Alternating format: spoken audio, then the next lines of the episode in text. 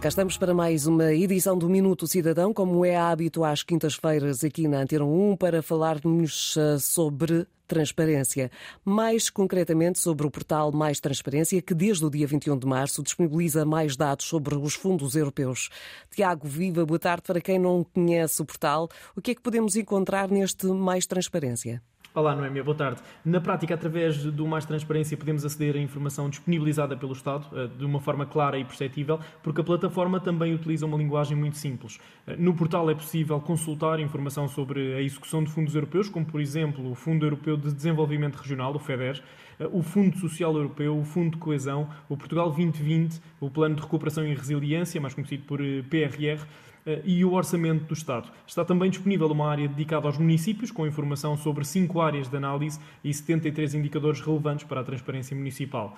O grande objetivo do portal passa essencialmente por manter a informação livre e acessível a todos, eh, reforçar a transparência na prestação de contas e, com isso, também a relação de confiança dos cidadãos com a administração pública. Já agora, e considerando as novas atualizações introduzidas no dia 21 de março, que novas informações é que podemos consultar a partir deste portal Mais Transparência?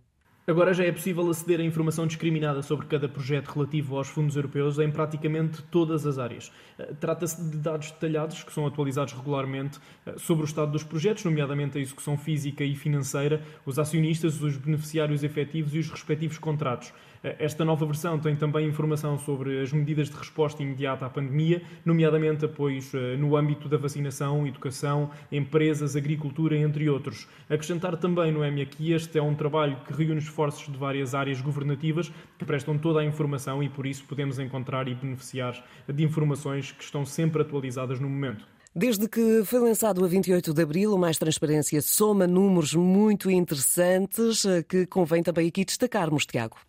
Sim, sem dúvida. A plataforma recebe uma média de 620 visitas diárias que contribuíram para um total acumulado que é superior a 45 mil utilizadores. Neste momento também já foram visitadas cerca de 2.001 páginas.